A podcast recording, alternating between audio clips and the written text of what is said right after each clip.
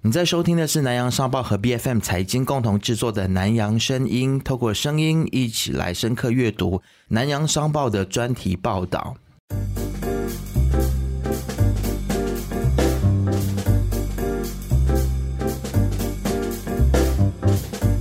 这一集的南洋声音呢，我们要一起来透过声音阅读的是南洋商报的一篇专题哦，叫做“资本市场有限”。目标需更精准，数字银行开荒路凶险。哇，这个专题的主题写的非常的狠，我是这么觉得啊，非常直接啦，应该这么讲。那今天我们就特别邀请到了专题的作者，南洋商报经济组的记者林志斌，跟他的同事林佳明一起来到节目当中，跟我们一起来聊一聊这一篇我觉得标题写的非常直接的这个文章啊。先来欢迎二位。大家好，大家好，我是佳明。大家好，我是志斌。是，那当然今天跟我在这边一起陪我们聊天，还有应付两位的啊，应该说陪伴两位的，对，是有胜。呃，大家好，是。我在看到志斌写这篇文章的时候，也是跟能杰第一样的感觉哦，就是觉得，嗯，看上去志斌好像不怎么看好数字银行未来的发展哦，因为他在第一段的时候呢，便一针见血的写道。五张数字银行执照的颁发是引起市场的欢腾的，相关公司的股价也是受到了提振。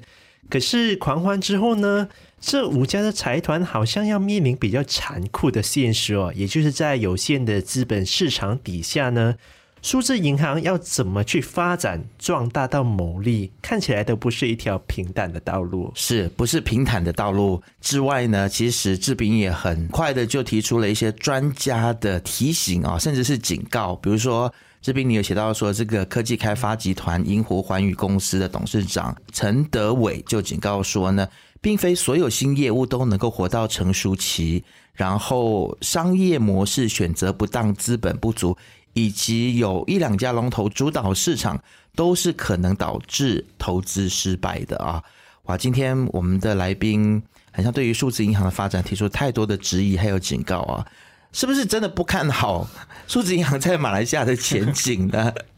来，志斌，其实你是真的不看好吗？还是说你想要表达的是什么？呃，OK，我先这么说吧。其实也不是说不看好，而是我们要从就是一开始这个国家银行。他为什么要颁发这个数字银行执照？这边讲起哦，就是我们的国家银行就发这个数字银行执照的时候，其实它的目的是相当清晰的，主要就是那个满足这些被传统金融忽视群体的需求哦，就是所谓的 unserved 还有 underserved segments 啊，所以这一个群体在我们的国家其实占的比例是有一定比例啦，但是其实。是不是需要到五家数字银行进去 serve 这一部分呢？就可能会引起一些比较多的竞争，因为好像我们这篇报道其实就是引述这个 CIMB 投行他们的一些预估，就是说这个到二零二三年的时候了，这些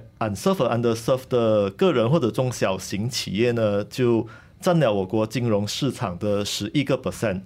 所以在这边我们就看到哦，现在的普通银行其实是就扣掉那十亿嘛，就是那八十九 percent 的市场。这八十九 percent 的市场，我们现在目前来说，马来西亚是有基本上就是八家主要的本地银行，当然还有其他一些的呃外资银行，还有一些伊斯兰银行等等。然后在这样子的环境底下，其实我们时常都会说，马来西亚的这个金融行业其实是相当竞争了啊。所以，对吧？就八十九 percent，你有这这么几家，你都觉得很竞争了。那么现在剩余的这十一个 percent 给这五家数字银行的话，他们要透过什么样的方式去竞争这个很小的市场？我觉得就是一个不太容易的事情了。当然，还有就是刚才其实有说到嘛，就是这一个我们国家银行要颁布这个数字银行执照的时候，就它这个目的其实是针对这个。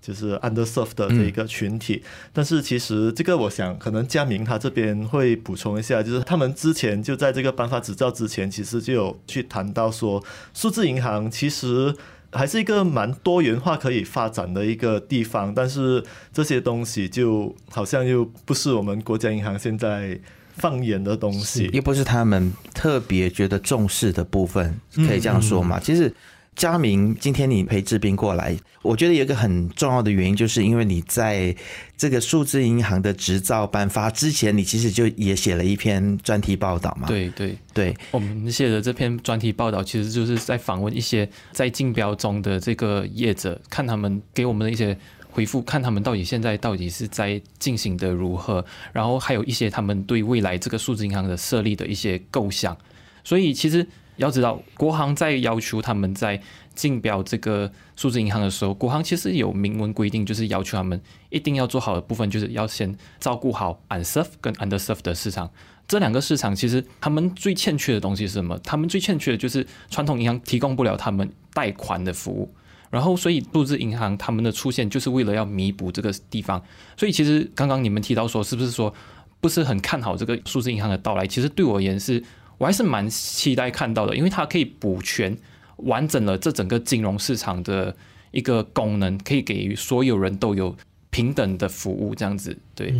所以，其实我们了解完哦，数字银行可以做到什么，做不到什么的时候，我想听听两位作者，你们对于数字银行有一段的时间的研究之后，其实你们是怎么去看待他们未来之后的发展呢？你们真的是乐观以待呢？他真的是能够做到所谓的照顾那一些可能是没有被传统金融体系照顾到的群体吗？嗯，其实这个问题也是还蛮有趣的，他们。确实，你要讲照顾到他们，他们的目的就是这个啦。可是我觉得难度在于这些群体到底想不想来找他们。你很清楚可以定位得到你的客户，可是问题是这些客户是否想要来找你？因为他们可能已经习惯了，他们就是接不到贷款，或者是呃习惯就是把钱藏在那个买楼罐里面之类的。所以你要做到的就是你要这样子。吸引得到他们，这样子的话，这个就是我们要去探讨数字银行他们接下来的这个策略，可能是他们的一些存款贷款的利率上的那些差异化的策略，或者是他们还有一些产品上的一些差异化，或者是附加价值来吸引到那些潜在的客户进来。对，嗯，是我这边想要探讨一个问题，就是很像现在国家的政策是把数字银行的定位跟传统银行。给分隔开来，有点一刀切的感觉，因为它就是像刚才志斌所说的啊，你要去服务这些 unserve 跟 underserve。但是如果是这样子的一个策略或者是方向的话，会不会造成说，就是传统银行它会就有有一点有恃无恐，他就觉得说啊，反正你数字银行就是要去服务跟我不一样的对象嘛。哎，难道在很多国家我看到的数字银行的出现，它其实还肩负一个责任跟功能，就是它要去推动整个金融服务往前走，然后去刺激现在传统的金融业者，呃，不可以再就是闭门造车。那那现在又把他们分开了，这样会不会有一点点本末倒置的感觉呢？当然，我觉得说你到最后你很难说一刀切过去，说就分开。诶，哪一些是现在你不能说现在这些金融服务能够触及的群体，他就完全不用这个数字银行。我觉得你也不能这样，因为当然我们要看就是这些所谓的 unserve underserve，他们主要是什么样的原因？因为我看起来，当然有一些是真的是硬体设备，就如果他们真的是住在很乡下的地方。这些真的是比较麻烦的，我觉得，所以这些其实数字银行你要进去，可能也就他们首先要有网络，要有手机这些，对，然后当然还有一些呢，很可能就是他们可能是居住在城市，但是他们在。使用银行服务的时候，可能会面对一些问题，好像最典型的其实就是一些所谓的零工经济。嗯嗯，对，因为他们比较难有一些稳定的收入，比较难有一个比较好的 credit rating，这样子的话呢，他们可能就不容易的从银行那边得到一些贷款的服务。对，像有胜就是这个族群，因为他在国外太久了，对不对？所以没有信贷记录。对，当现在贷款的时候，还是会面对到一些的难题哦。所以我就觉得数字银行太好了。现在就可以从数字银行那边借钱，是还蛮不错的服务哈。对，所以我想要补充一下，其实像说你们刚刚说一刀切嘛，对他们之间其实是有一条线的。可是这条线在未来，我相信他们会越来的越模糊，因为他们的客户群其实是很暧昧的。就是虽然说我是专门数字银行只 serve 这个 unserve underserve，可是我也欢迎一些高净值人士的到来的。所以你看到我的利率好，你想要把钱存款在我这里。OK 啊，没问题啊，你都可以来放钱进来的，没有问题的。所以其实他们两个之间的那些交界线可能会越来越模糊。然后再补充一下，就是刚刚志斌有说到说，就是有关那个太拥挤的事情。其实金融行业确实是比较拥挤，不过其实有市场人士就有提出一个说法，搞不好这个数字银行的到来，可能在未来我们会看到一些更多的这个金融行业的进行一些整合，他们可能就是传统跟一些数字银行他们进行结合，他们可能收购或者是合并之类的，可能就会变成另外一个更加强大的团体出来，所以到时候可能就会解决了这些问题，到时候可能。大家都不会分得这么细，就是说，诶，我一定只能 serve 这个，and serve under serve，或者我只能 serve 回这个呃已经是被 serve 的很好的这些客户了。对，我想把这个时间轴我们再拉回到这个数字银行的这个它的执照刚刚颁布的这个最初期啊，大家会有点感觉很像它是在分猪肉、分利益的感觉。很像是一些公司，他们又合资在一起，然后共同拿到这个执照，就可能跟一些国家的做法不太一样。可能银行执照就是给单独一家，那我们就变成说，虽然是五张执照，但是给了 很像八九十家公司这样子。你们会觉得有点像在分利益或分猪肉吗？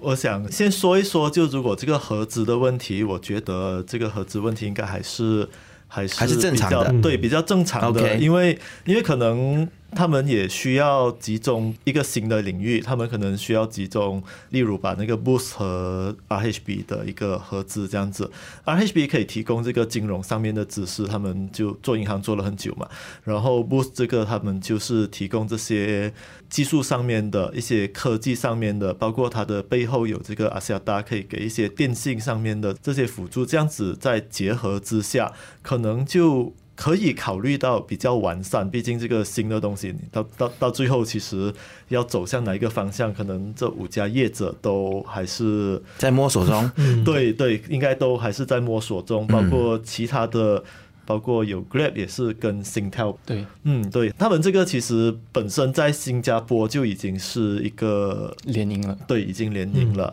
OK。所以就变成说，有一些业者他可能是有技术，嗯，然后有一些业者他可能是有 data 或者是有资金，对，所以这样子结合很像，就能够弥补补足大家对方彼此的不足，这样子。这这点其实也是国行想要见到的，因为国行在颁布这个呃数字银行的执照之前，他其实有就说过，就是他其实很希望可以看到说一些传统的银行业者可能跟一些比较创新的。领域，他们进行一些结合，他想要看到一些化学反应出现，所以这点是是其实算是蛮符合他们原本的初衷的。是我也是很期待这样的一个市场的整合是能够产生一定的化学效应哦。但我比较担心的一点是佳明提到的利率的问题哦，因为我们都知道数字银行的出现，他们是一定要吸纳大量的客户嘛，那怎么样去吸引这些客户，其实就是推出比较优质的产品哦。这样我们就知道，可能某家的数字银行可能会推出哦高利率的这样的一个定存的服务，来去吸引你来到去到他们的数字银行那一边去开户的。但这样子会不会导致整个市场反而会出现一个叫做利率竞争的一个问题呢？其实这个也不是一个数字银行这个领域会出现的问题。就我们知道，数字化发展以来，其实各个行业都面对这样子所谓的割喉的竞争嘛。就好像之前 Grab 要进来打马来西亚市场的时候，就是丢钱，宁愿亏本丢钱都要打市场嘛。嗯。然后其他的好像 Shopee 之类的，他们也都做过这样子的。事情，所以说对于数字银行来说，他们会不会选择这一条路？我觉得这个蛮看业者的。就如果说他们要透过这样子的方法去打开这扇门来竞争一个市占的话，那会不会引导到一个最后大家都输的一个局面？如果到时真的出现这样，可能。也是一个需需要小心的事情了。是，政政府可能也不得不介入了，因为这个是跟金融服务相关。我们看到现在像 Grab 或者是电召车的市场，就看到是，嗯，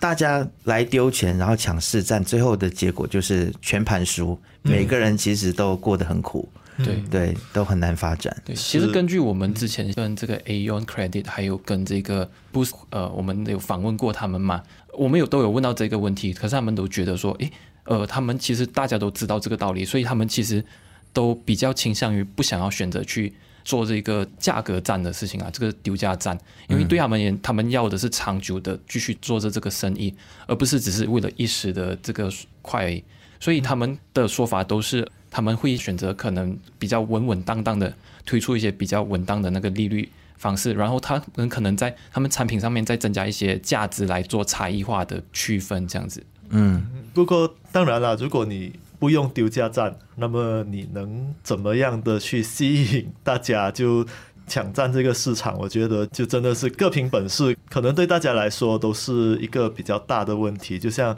刚才讲的，因为他们其实在那个市场可能会比较小，就不能跟这个现在银行借钱的人。啊，可能包括那些零工经济的，或者那些住在乡下的这些人，怎样能够渗透进去，可能就是一个很大的问题了。嗯，其实我觉得除了丢价之外，或者是用钱来就是抢占市占，其实不要忘记金融业它也是。有服务业的特质在的，我想有生也待过台湾，可以看到台湾的这个金融业在服务起客户的时候的那种服务精神，对，还有态度态度的问题。我觉得这个我想要就是也给所有的银行业者、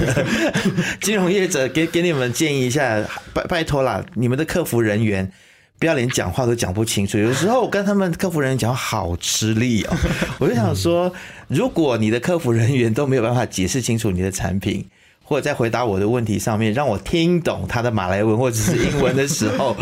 那你要怎样能够期待说你的这个产品会得到青睐呢？谈到了关于数字银行未来会面对的挑战，其实我们刚才在开录之前就有提到说，有很多数字银行目前的业务呢，其实现在。包括了一些没有执照的业者都可以在进行啊，比如说我们现在看到他选购，嗯，他也在做一些数字银行的业务，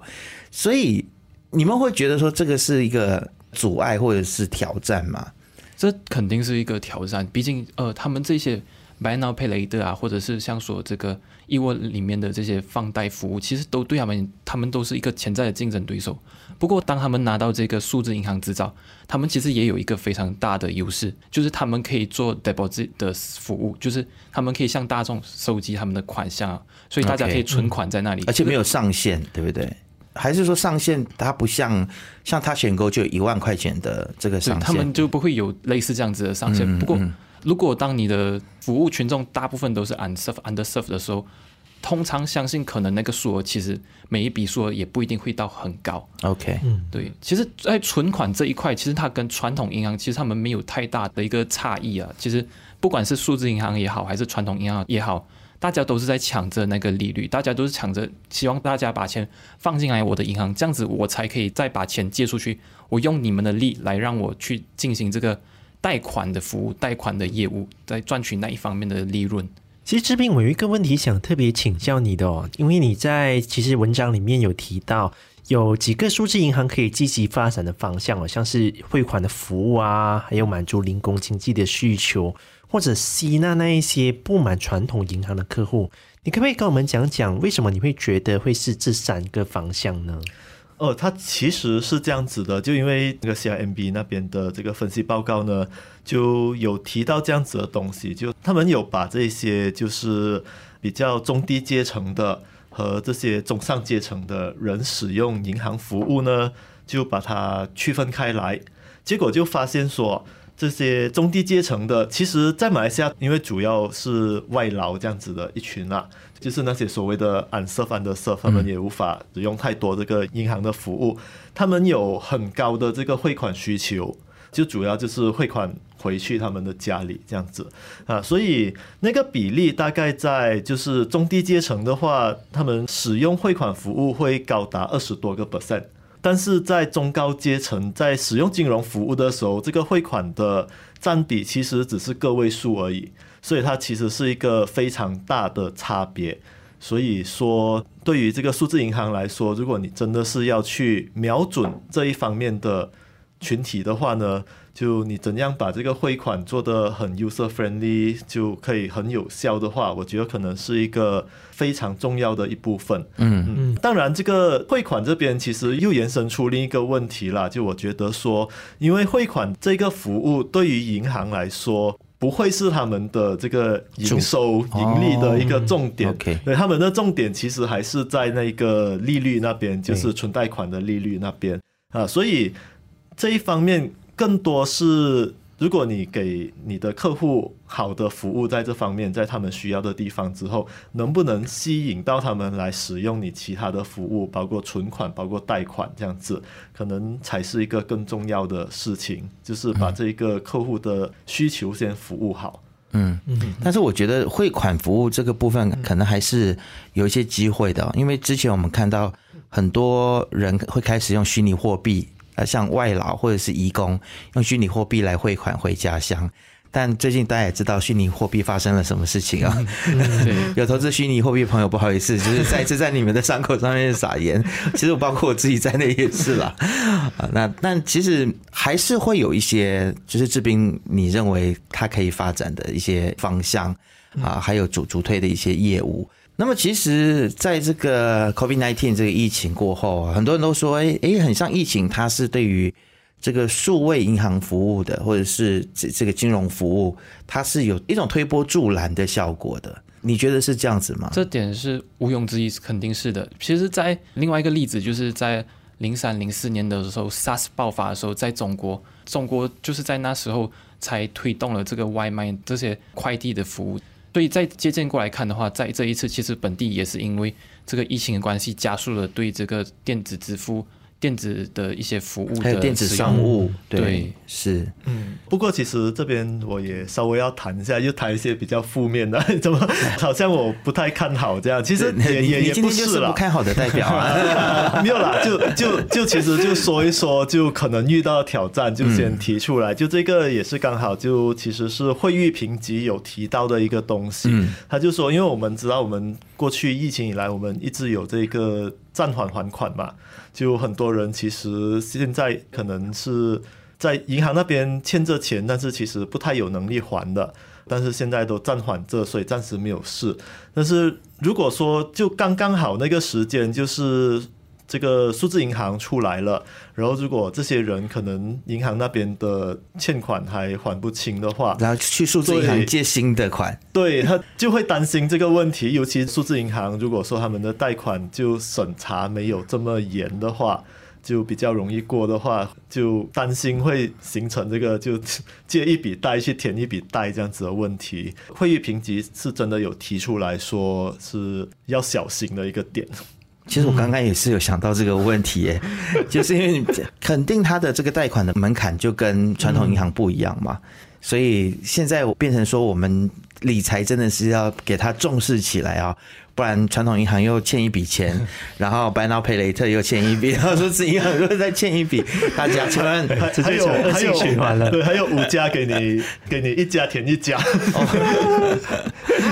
所以这个应该也是政府要去关注的问题，选择多了，服务多了。那之后的很多的民间的这个债务的问题，可能都是政府要去思考，要怎么样子去预防了。嗯，确实，在立法的层面上啊，其实也是有很多的工作要做了。除了发放牌照之后，它背后要建立的那个整个体系，其实是。还需要再稍微等待的，但我我想，我们台湾的数字银行之外哦，有一个课题也是我想很多的听众会感到相当有兴趣的，也就是数字货币。当然，我们现在所熟悉的已经是虚拟货币了嘛，对不对？是。但其实我是知道，有很多的国家他们都在考虑要发行自己的数字货币。我举例而言呢，中国。便已经是开始着手去推行这个项目。对，马来西亚也和很多个国家来去探讨，想要做这个东西。未来可能会透过跨境数字货币的方式来到去做结算。那我想请教两位的是，如果政府发行数字货币之后，其实它对于数字银行未来的发展会是一个比较正向的发展吗？其实目前看来，这个应该暂时是不会有太大的影响了，因为其实，在马来西亚，我们这一个中央银行的数字货币是第一个，就是它还在很初期的阶段，而且我们的国家银行其实已经讲清楚了，就现在我们这个研究是否这一个 wholesale 就是批发的，不是零售这一块的，所以如果我们的数字银行现在来说都是针对这个零售市场的话呢，我相信。目前来说，应该还不会有太大的关系吧。嗯，除非政府说好，那我们就不要用国行来发行这个数位马币。让数字银行来发行，哎，其实是像比如说香港港币也是会让汇丰银行啊，或者是它不一定是政府的这个国行来发行嘛。嗯，那如果是这样子，我现在是在帮数字银行在找出路了，看 有没有多一点的业务可以给他们做。那我现在又想到了另外一个业务，就是因为其实在技术的门槛跟水平上面比较接近的，就是虚拟货币嘛，啊，都是数位的东西啊，我是这样子思考。如果大家有不认同的，可以就是写信来骂我，没有关系。就是因为现在我们的虚拟货币的交易，它是不同的平台、不同的执照，政府是颁发这些执照，比如说 Luno 啦、Tokenize 啦，那会不会如果也允许数字银行去经营这个虚拟货币的交易，会不会对于这些数字银行来说，哎，又多一条生路呢？或多一个业务？其实，呃，要知道这个数字货币主要还是拿来让人进行投资用途的。OK，然后不过在这个数字银行，其实国行在开头在进行招标的时候就已经有说明了，就是你一定是要去服务这个 unserved underserved 的市场。最重要的地方就是他们的存贷的方面，所以他们可能可以选择去进行这一个。加密货币。不过，据我自己之前的访问到的一些业者来说，他们其实目前本身都没有打算要进行从事这方面的行业。OK，毕竟其实虽然说可能市场是很窄，可能市场比较小众一些，可是存贷这一块其实也是一个可能就蛮需要耗费心思去集中的一个领域了。所以，如果你还要想要去再搞一个虚拟虚拟货币交易的话，对这个点，其实对他们开头跟。国行去竞标时候写的计划书，可能就不一定是。符合他们之前写过的东西了，难怪志斌这么不看好。你看 限制好多，而且而而且而且我自己觉得啦，就这个虚拟货币、加密货币这一块，当然我我是说，就它的长远的发展，在这个区块链甚至到元宇宙这块，我觉得他们也有一个最终的目的，就是去 serve 这些 unserve and serve 啦，在这个整个长远的目的啦，当然不是现在。元宇宙里面也会有 unserve and serve 的。对，对就就他们可能，所以所以在这样子的情况下，我反而会觉得，可能如果说这些虚拟货币、这些加密货币发展下去的话，有可能反而会成为这个数字银行的其中一个竞争对手，也说不定。嗯，所以我就想说，不要让他们变成竞争对手嘛，就国行或者是国家政策，干脆让他们也可以经营，这样不是很好吗？但是按照目前的趋势跟法规的话，应该。还是希望说数字货币可以更加的 focus 一点，就是在更加 focus 一点在特定的领域里头。嗯嗯，但我还是很担心的一个的东西哦，因为之前哦，像是国行就说它只会颁发五张的数字银行的牌照，好像之后未来哦都不会再颁发了。这样子的话，其实会不会造成国内可能在数字银行这个领域会产生排挤的效应？也就是说，其他的呃想要做数字银行的业者。可能没办法加入到里面。其实你要加入任何一个行业，最简单的方式可能就是你跟对方合作，可能进行一些并购，进行一些 M O U，进行签署一些合作就能进行了。不过对于这个国行部在颁发执照，其实我觉得这不是一个很大的问题，因为毕竟本地市场其实是蛮有限的，可能我们人口也才三千两百万左右嘛，所以数字银行做到未来，他们可能还需要再往外闯找出路，可能要去别的国家。不过往外闯，这就是一个很大的成本的行动，因为毕竟一个金融行业，你要去到另外一个国家的金融行业，不是那么的简单，你需要经过对方层层的把关，你可能拿到比较差的条件下，你才可以在当地营运，所以这不是一个这么简单的事情。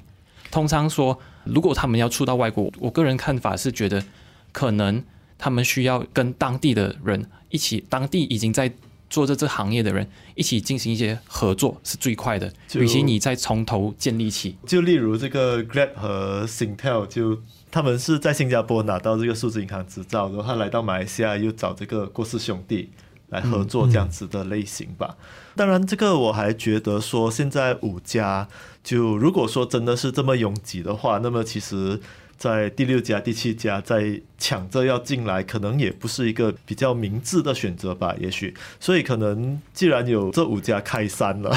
那么可能给他们去开一开，看看啊，两三年，然后五年后的结果是怎么样了。然后如果说这一个结果的确是很不错的，那么可能其他的业者就像刚才佳明讲的这样，是透过合作的方式吗？还是其他一些方法再进来，可能也不会太迟。好了，我来白话一点来解释志斌讲的话，就是五家能不能够全部都活下来还不一定呢，